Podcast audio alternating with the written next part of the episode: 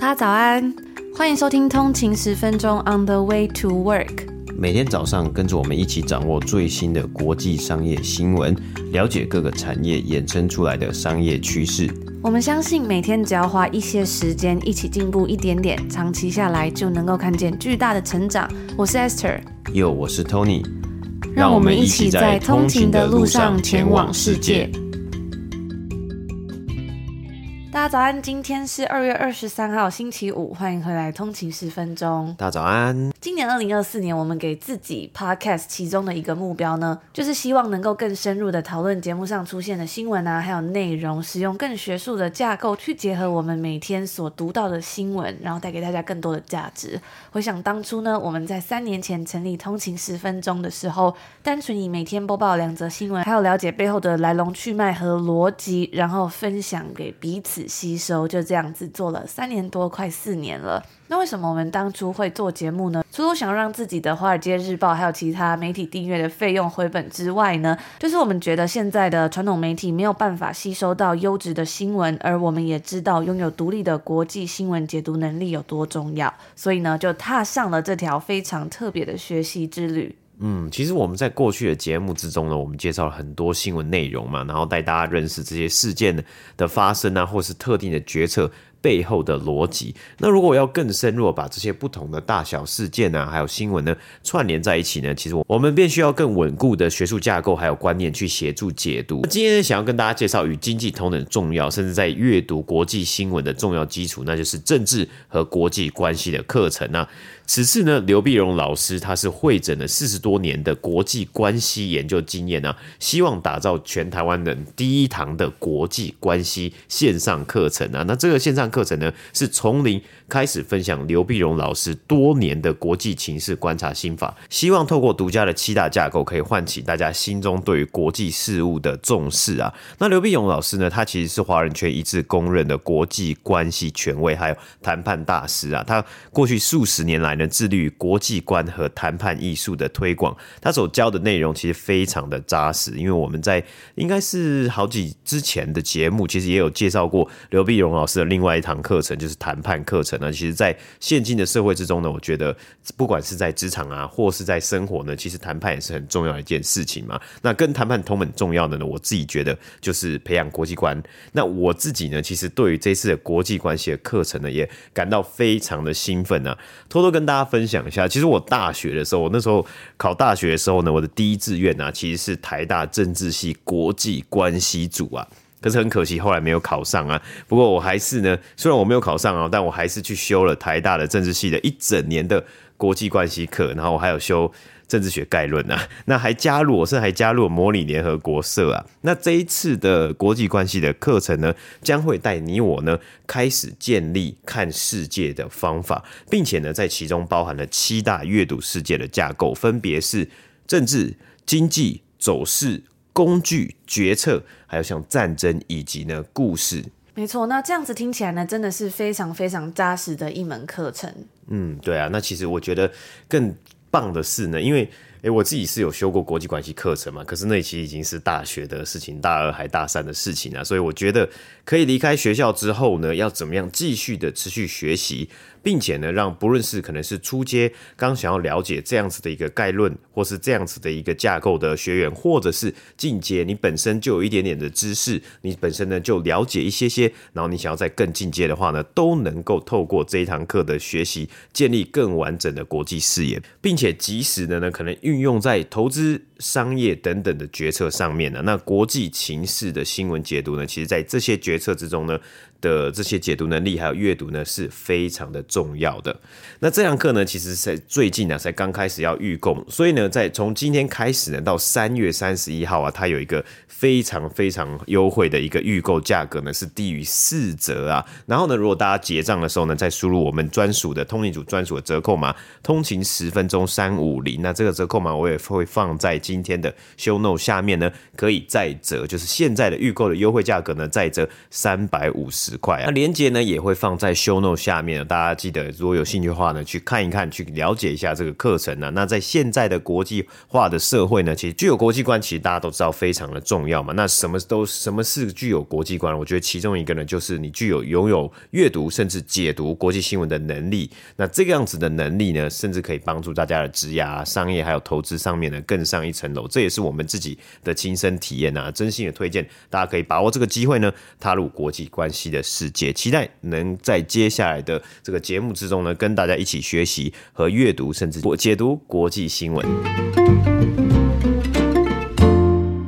有一天，名人们不再追逐着各大奖项，上各种 podcast 节目呢，或者是在社群平台发布他们在海滩上养眼的身材的时候，那他们会跑去哪里呢？答案是试图把自己的脸塞进你们家的书柜里。现在啊，写回忆录似乎成为了各大名人的一个最大爱好，就像是住在马里布豪宅呢，并且经历了一场混乱的离婚的名人必须要做的一件很重要的事情。在疫情期间，原本业务繁忙的明星他们的空闲时间，哎，突然一夕之间多了起来。于是呢，很多人就开始忙着写书。根据书评网站 Goodreads 的数据就显示，在去年。至少有四百三十二本英文回忆录出版，英文回忆录出版等于每天至少都有一本回忆录推出啊。而今年预计将会有两百一十四本。相比之下，其实在二零一九年的时候，Goodreads 上面新增的回忆录其实只有一百零八本而已。虽然很多书的出版都没有引起大家的注意，但是呢，某些耸动的标题也的确是占尽了各大八卦头版，也在 TikTok 上面啊，或者是其他的社群平台上面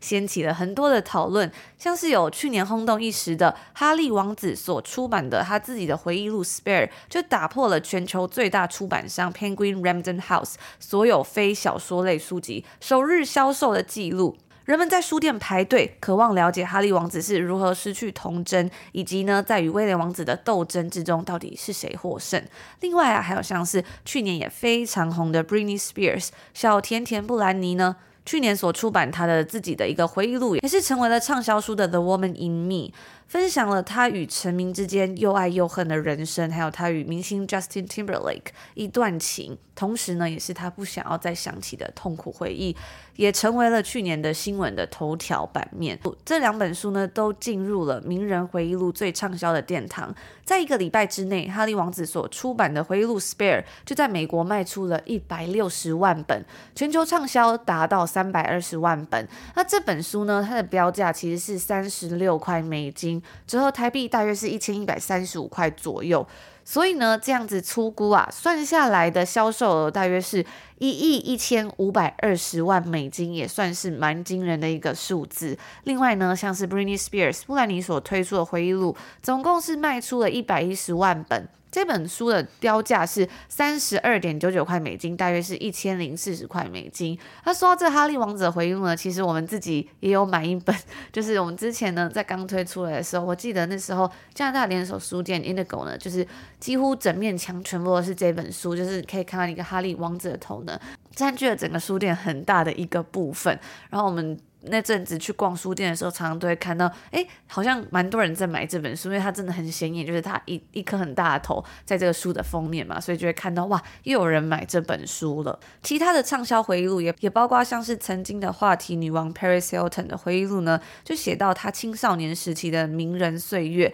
还有啊，获得了两座奥斯卡金像奖、十座格莱美奖、五座艾美奖、一座特别东尼奖、一座美国演员工会奖，还有九座金球奖的芭芭拉史翠山在长达九百九十二页的篇幅之中呢，讲述了他传奇的职业生涯。非常非常厉害，也非常令人崇拜的一个人生啊！那接下来呢，我们就来谈谈今年会有哪些值得注意的回忆录出版。像是在这个月份二月的时候呢，我们就可以看到科技新闻明星 Kara Swisher 的回忆录，讲述他数十年来报道戏骨的新闻啊，还有他几乎呢与每一位戏骨科技公司的 CEO 都有对谈过的经历，感觉啊也会是一本还蛮值得一看的书。在下个月呢，曾经因为自己的实境秀而赢得了艾美奖的变装皇后。RuPaul 也要推出他的回忆录了，在书中啊，他将毫不隐藏的分享他是如何从一个低收入家庭的酷儿黑人小孩，逐渐成长成流行文化明星的一个经历。另外呢，在四月份，文学传奇人物印度裔英美双籍作家鲁西迪呢，也即将要推出他自己的回忆录啦，分享他是如何在伊朗对他发出死刑命令的几十年后，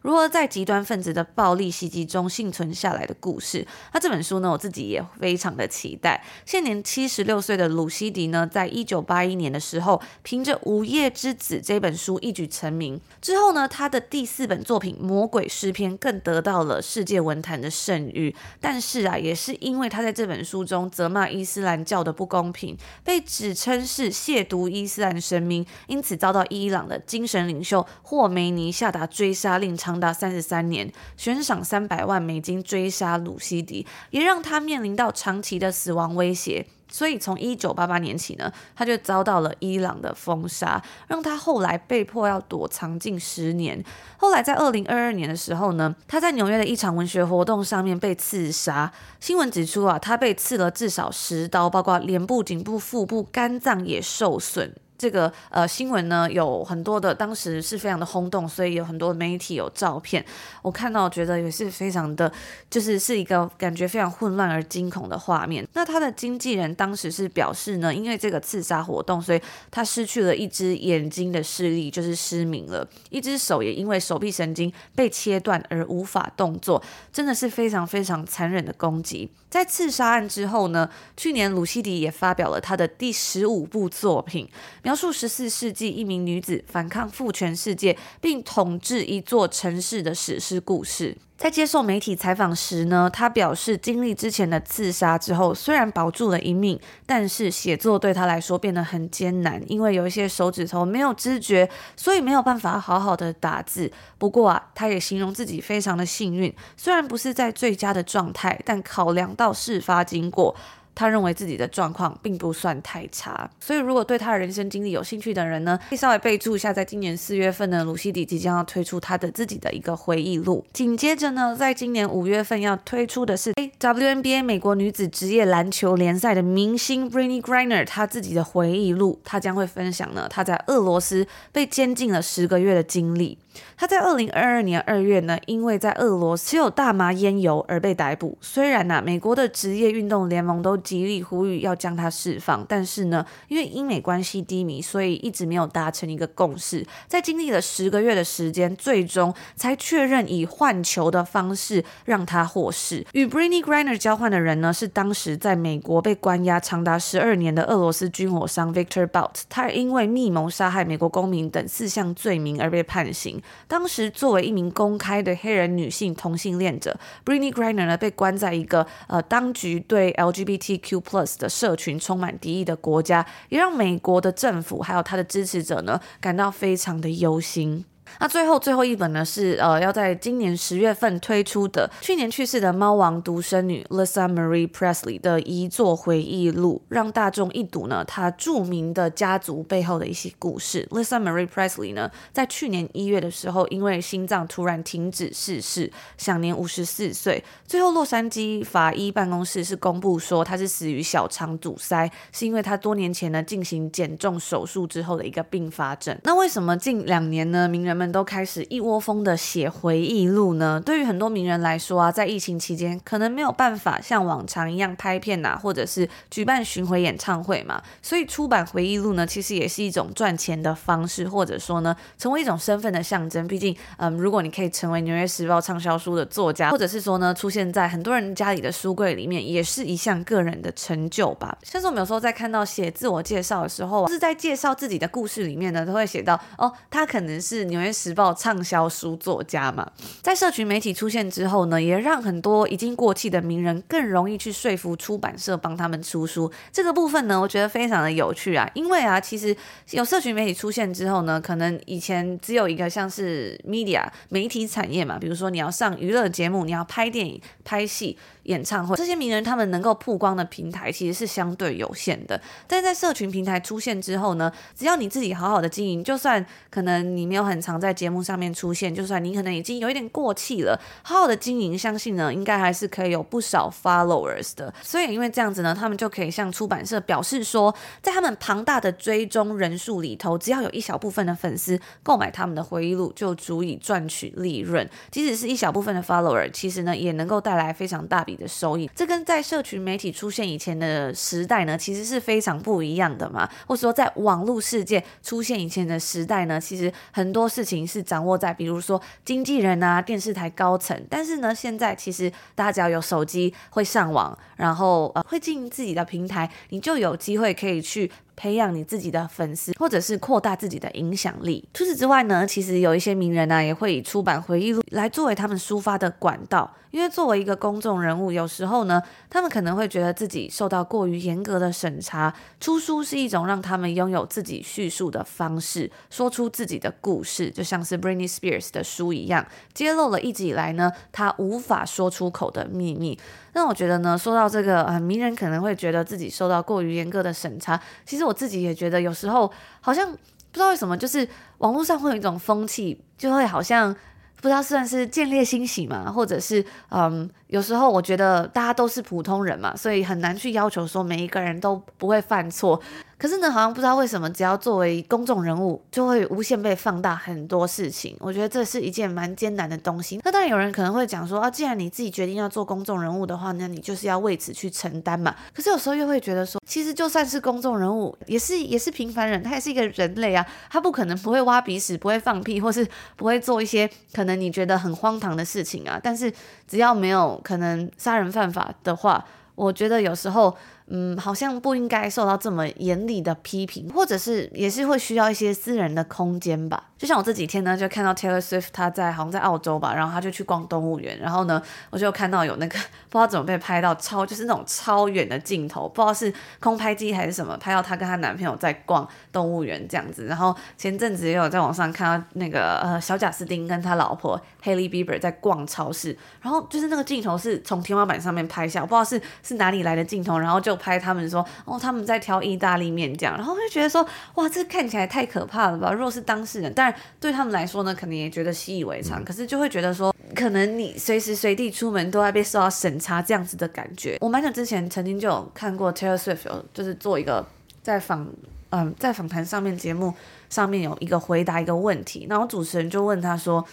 那对你现在来说，成名之后有没有给你带来一些不便或困扰这样子？然后他就说，对他来说啊，其实在他成名之后呢，他其实已经没有个人隐私，他的个人隐私呢，就是只有在他家里。然后就没了。他只要一出门，然后到任何的地方，就是几乎都是会有很多的狗仔队啊，然后很多的手机，很多的镁光灯这样子，逃也逃不掉。但是呢，他说。很重要，其实是要怎么去调试自己的心态。他每次都会问自己说：“你要去想想你呢？你在你还没有成名以前，你小时候十几岁的时候呢，有多少个夜晚，在多少个笔记本上面，你告诉过你自己，有一天呢，当这些镜头对准你的时候，你要大声的告诉大家你叫什么名字，然后你的音乐是怎么样啊？你是怎么样的一个人？要永远记得那样子的心情，然后在面对到可能成名以后的这些困难呢，就可以去更好的调试自己。我觉得。他说的也是非常的棒，所以有时候会觉得哇，有时候要得到这么高的成就呢，真的也是要有超乎常人的，可能是抵抗挫折的能力啊，或者是 resilience 恒毅力。嗯，对啊，其实嗯，感觉不管达到什么样的目标，就是跟 Esther 讲的嘛，你要达到比其他人高人。一等的一个这个成就啊，或者说像泰勒斯啊，或是这些艺人歌手啊，你要站上这样子的舞台呢，相信在背后呢，一定是花了就是非常多的这个心力啊，还有努力啊，可能还有时间啊等等的。那我觉得其实刚刚 Esther 讲说，其实呃有一点是说，名人呢很容易会被放大检视。其实或许这现在算是在网络上一个很很很常被拿出来的讨论嘛，因为现在。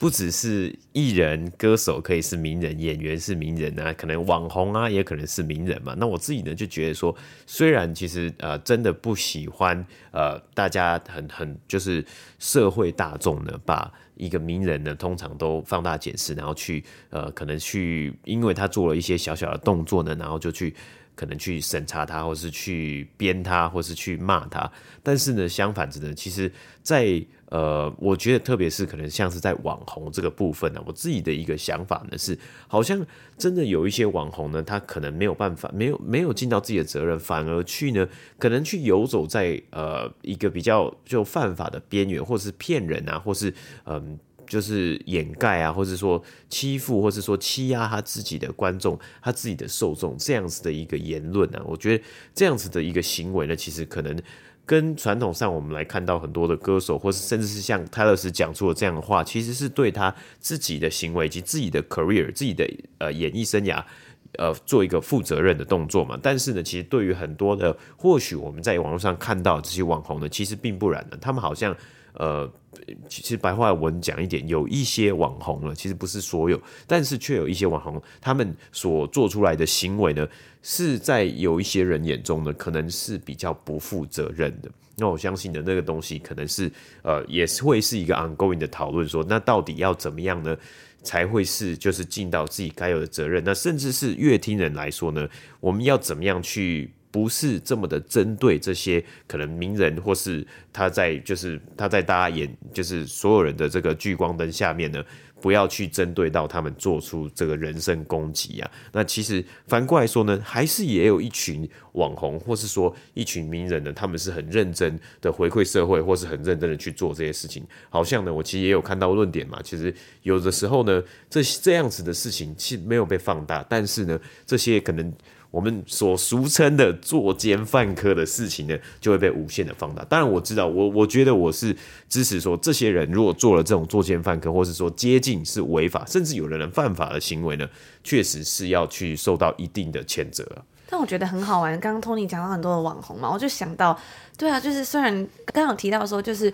有时候这些可能被放大检视，真的是有一点残酷。但是呢，我也常看到会有一些网红，就把这个拿来做脱罪的手段，就是他明明做了真的很不负责任的事情，可是他会却说我已经道歉了，或者说哦，我就是一个普通人啊，为什么要这样子对我？但是呢，反而对于那些可能真正对自己就爱惜羽毛啊、爱惜自己的事业、好好负责任的人。他们是不会去讲这种话的。然而呢，就是去利用游走在这些边缘人的人，最会去说那种哦，为什么你们要这样针对我啊？就是我，我觉得，我觉得我今天身为一个公众人物，不应该这样，等等等的啦。所以我觉得也是蛮好玩的，就是大家可以去观察一下。我觉得这是一个非常有趣的事情。嗯，对啊，其实就是对啊。刚名人，我觉得刚开始讲到一个点很好玩了，就是公众人物嘛，到底谁是公众人物，谁不是公众人物？又或者是，我记得我们一开始在做这个 podcast 的时候，在二零二零年，其实我们也很。呃，一开始的时候，突然有一阵子很多人在收听嘛，然后我们其实也在去思考说，那到底我现在的这个阶段，我是什么样的一个身份嘛？啊，有的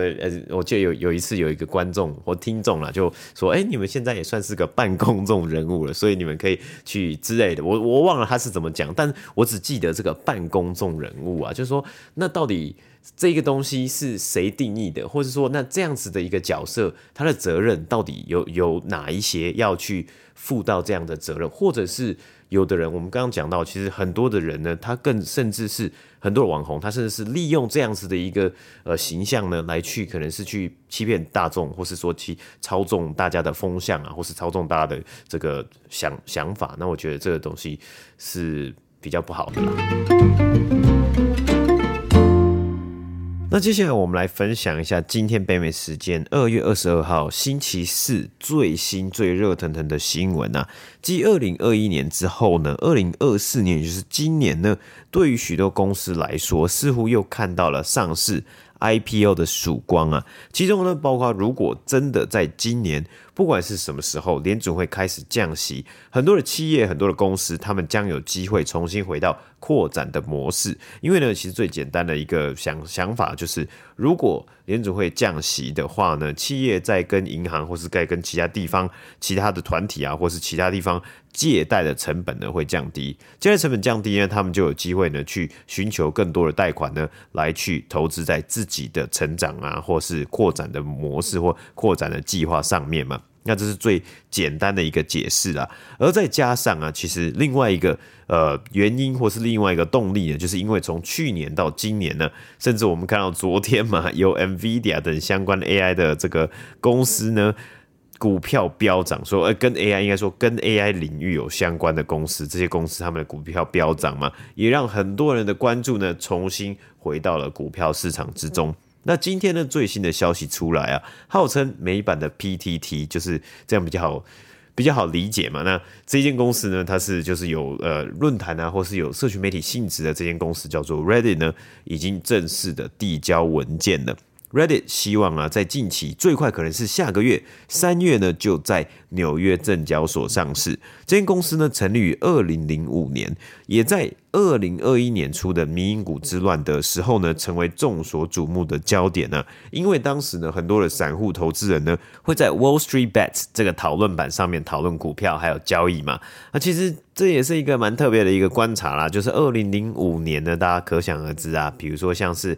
Facebook 啊，或现在改名叫 Meta 啊，或是其他的这个社群媒体公司呢，也算是在那个年代呢，开始如雨后春笋般冒出嘛。那如果以这样子的一个时程来说呢，Reddit 算是嗯上市啊，或是整体的一个成长啊，或是讨论啊，或是定位啊，其实都算是比较慢一点点的。在这些我们所看到的，可能是像是 Facebook 啊、Snapchat 啊，或是。已经现在也是 Facebook 被 Facebook 买走的，在 Meta 旗下的 Instagram 啊，或是 Twitter 现在变成 X 啊，这些社群媒体呢，甚至好像它的声量啊，还有它的使用者呢，应该在这几年前都还是比起呃同期的 Reddit 呢还要多一些了。那这也会是继二零一九年 Pinterest 上市以来呢，第一个具有社群媒体性质的科技公司上市案，而在二零二一年，当时啊，Reddit 的募资呢，其实它的募资人呢最高的时候呢，就是市场最热的时候，它的估值曾经是达到了。一百亿美金，那他总共募得的资金呢，其实也募到了十三亿美金啊。那原本呢 Ready 也想要啊，在二零二一年挑战上市，甚至他们是想要挑战有没有可能估值呢冲到一百四十亿美金到一百五十亿美金。不过因为二零二一年很快的。基本上是下半年或是二零二一年的第四季呢，这个 IPO 的大门就已经开始关闭了，所以呢，Reddit 没有赶上那一班车啊，所以隔了两年多，快三年呢，他们再度的挑战。根据报道呢，Reddit 这一次预估的上市估值呢，其实大概就是五十亿，应该啊有机会是突破这个五十亿，可是呢，也是比起当时的这个一百亿的募资轮的估值呢，还要来得少一些些啊。我们稍微来看一下财务和相关数字啊，Reddit 他们在上市的文件之中呢是有提到，他们每日的活跃用户呢大约是在七千三百万人左右。那相比呢，目前社群媒体活跃人数最多的平台之一的 Facebook 啊，就是他们的这个 Meta，总共加起来这个活跃呃用户的话呢，数字大概是在二十亿左右啊。那 Snap 旗下的 Snapchat 呢，日活跃用户呢是大概是在四亿人左右。稍微做一个参考啊，毕竟这些公司他们的规模其实也没有办法是直接来去比较，但他们毕竟都是在同一个领域的嘛。那也代表着，其实 Reddit 他们也认为说，他们还是有一些可以成长、可以追逐的目标。而目前呢，Reddit 最大的收入来源其实也不意外，就是广告啊，跟大部分的社群媒体公司呢，他们的这个收入呢，应该有很大一部分都是来自于广告的收入啊。在去年二零二三年呢。整年的营收，Ready 是缴出了八亿美金的成绩。那在去年同样呢，也是缴出了亏损九千万美金的成绩单呢。销售额成长了二十个百分比，在二零二二年的时候呢，全年的营收是为。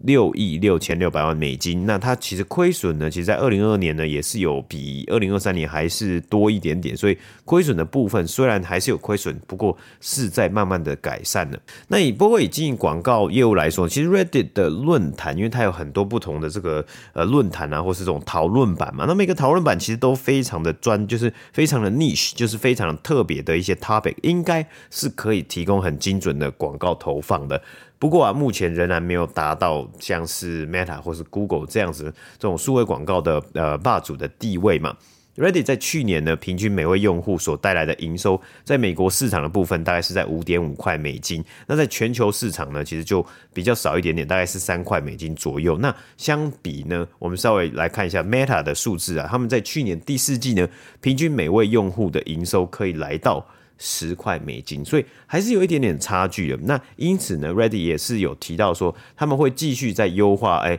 可能是用 AI 或其他的技术，让他们的广告的服务或业务呢继续在优化。那也进一步呢，在这个礼拜也是有跟 Google，他们本来就有跟 Google 合作，他们也宣布更进一步的合作，预计啊，Google 呢会付给 Reddit 呢每年六千万美金啊，要使用。Reddit 上面的数据来进行 Google 的 AI 模型训练。那同时呢，呃，Google 也是会有提供，就是因为这是一个合作的关系，所以它有提供 Reddit 相关的 AI 啊，或是其他的资讯来去协助他们优化搜寻的一些部分。那希望他们优化的搜寻之后呢，就有机会呢，让他们的广告呢可以卖更多的钱嘛。所以这样的合作其实对 Reddit 来说呢，他们其实目标也是希望可以开创另外一个呃在。广告之外的一个收入来源呢，就是利用他们的呃网站或者说他们的平台上面的这些资料跟数据呢，有一个明确的方法可以去让它变现嘛。那其实这个东西呢是一个很大的讨论跟 debate 啊，因为在去年其实就遭受到非常多的反弹，就是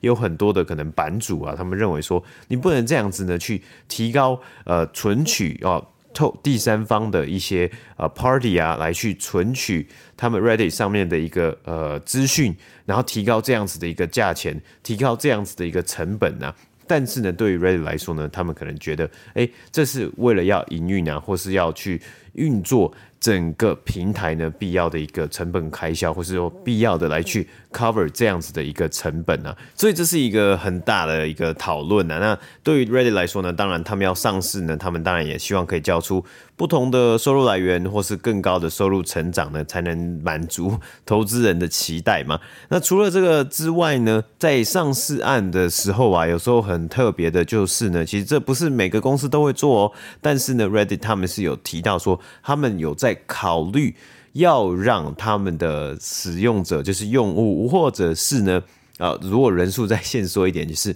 版主啊，就是他们在呃他们的这个所谓的 moderators 啊，截止于十二月，去年的十二月呢，他们总共有至少。六万名的哦，每月每日哦，每日活跃的版主在他们的版上面呢，来去进行 moderate 的一个行为啦。所以呢，他们是有预计说可能会开放给这些六万名的这个呃 moderators 呢，来去参加他们的上市，就是有机会可以用这个 IPO 的价格呢来去入股，来去成为 ready 的股东。那其实，在上一次呢，呃，我的印象有这样子做的公司呢。包括举例来说，像是 Airbnb，Airbnb 那时候上市的时候呢，其实是有让一些特定的房算是房东嘛，或是说呃这个屋主啦，来去参与 Airbnb 的上市案的。其实那时候新闻报道还蛮多，因为真的是很特别啊，能够让他们的呃这些公司的使用者直接来参与上市案呢。因为其实 Reddit 也有在他们的上市资料里面写到一个风险，就是如果你让太多的个人，比如说他们的用户啊。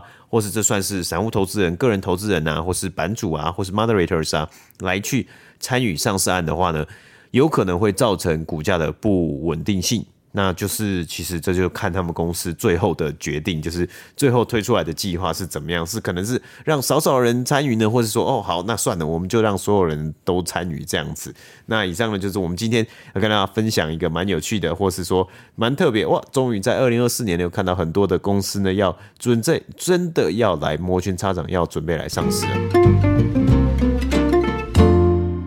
那以上呢，就是我们今天星期五要跟大家分享的内容啦。今天是星期五，我觉得非常的开心，又到了一个礼拜的最后一个工作日。那在最后呢，再跟大家稍微分享一下，就是呢，嗯，我其实我前阵子也蛮喜欢听的一个 podcast 节目，叫 Waking Up with Sam Harris。诶，讲到这就很像一直想到 Tim Ferriss，好多什么 Riss 之类的人。那 Sam Harris 他的 podcast 呢，我自己也觉得非常的好听。但为什么今天要突然讲到他呢？他其实也是一个畅销的作家，然后他有呃 Stanford 大学的哲学学士的学位，还有加州大学洛杉矶分校的脑神经科学博士的学位。他写了很多本书。啊，今天要跟大家讲到呢，是因为其实我在看《人生给的答案》里面呢，就访问到他。那里面有一个让我非常印象深刻，就是说，这个问题是对即将要进入社会、聪明有抱负的大学生，你有什么建议？他就说啊，不要担心剩下的人生该怎么过，先找到有收入又有趣的方式过接下来的三到五年就好了。然后呢，我在看到这一段的时候，因为他这一本书嘛，就是呃，Tim Ferriss 写的这一整本书，其实是访问了非常多的人，基本上。每一个人呢都会有问到这一题，就是对大学生啊有抱负、聪明有抱负的大学生，你有什么样的建议？然后很多人都说的都很棒，但是呢，这一个 Sam Harris 回答的很简短，但是我印象最最最深刻，因为每次都想到说，有时候对我自己来说，可能想到未来啊，或者你知道出社会啊、大学毕业，或是。有时候我们很容易就是没有办法活在当下，然后会去一直想要安排未来怎么样怎么样嘛。但是呢，我觉得他讲的非常的好啊。有时候真的好像也不需要太担心说剩下的人生该怎么过，因为刚刚讲到他讲到说大学生嘛，然后我才想到说，对，就是。我自己在呃刚毕业之前或是毕业的时候，就是真的会超级的焦虑。然后现在也快要三十岁了嘛，我现在回想的时候，就会觉得说，哎，我那时候明明也才刚毕业，为什么会给自己这么多重担呢？就会开始去安排自己的人生好多事情。可能嗯，接下来可能想说啊，几岁要要结婚，几岁要会不会要生小孩，要买房子，要移民，叭叭叭，就是给自己好多的压力这样子。那可能是我自己啦，我会觉得说，可能会有人，或许会有人有听众通勤族，可能也会跟我一样啊，就是。想的比较多啊，或者是会有时候比较容易给自己比较多压力一点点的话呢，也想要分享这句话送给大家，就是